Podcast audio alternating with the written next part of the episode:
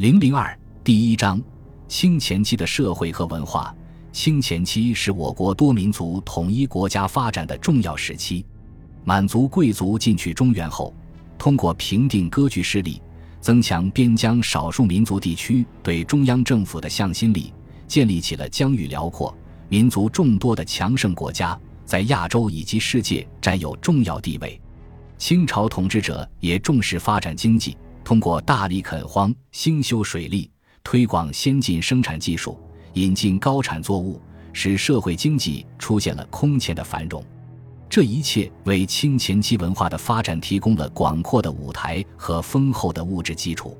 清朝统治者实行以崇儒重道为主的文化政策，实施了一系列文化建设，对国家巩固和社会发展产生了重要影响。